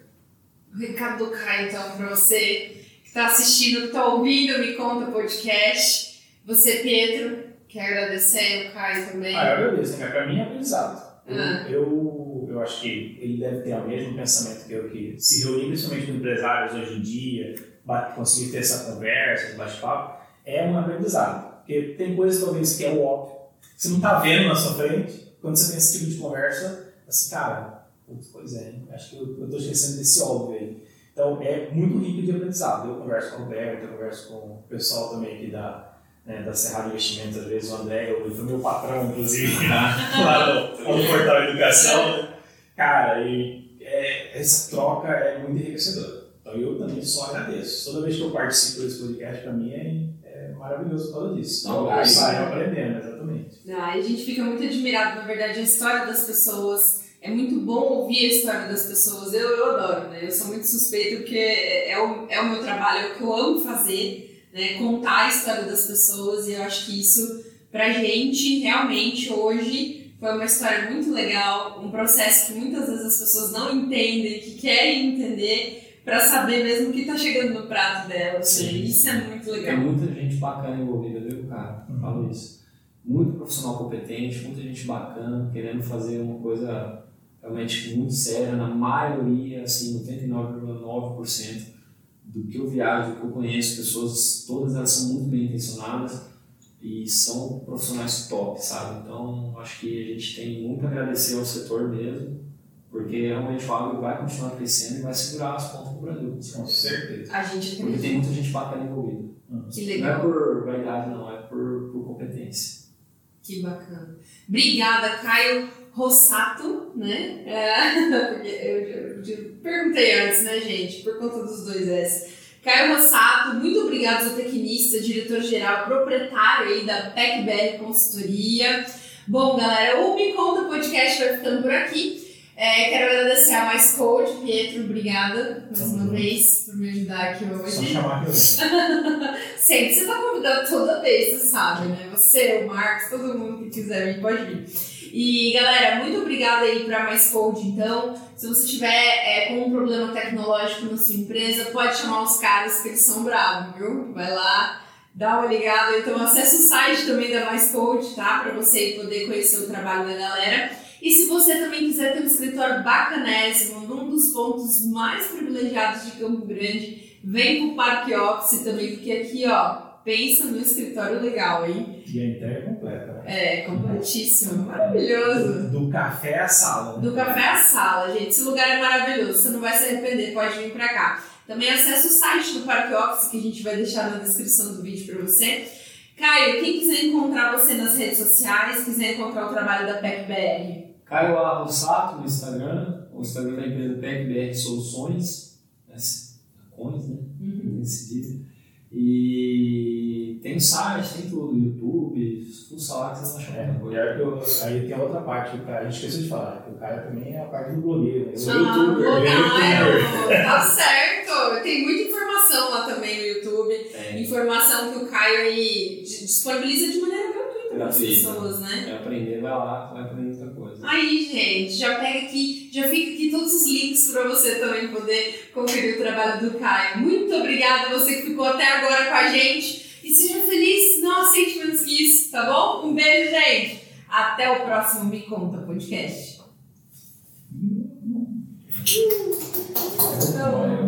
Quanto tempo deu? Uma hora e meia, certinho. Vamos botar uma foto?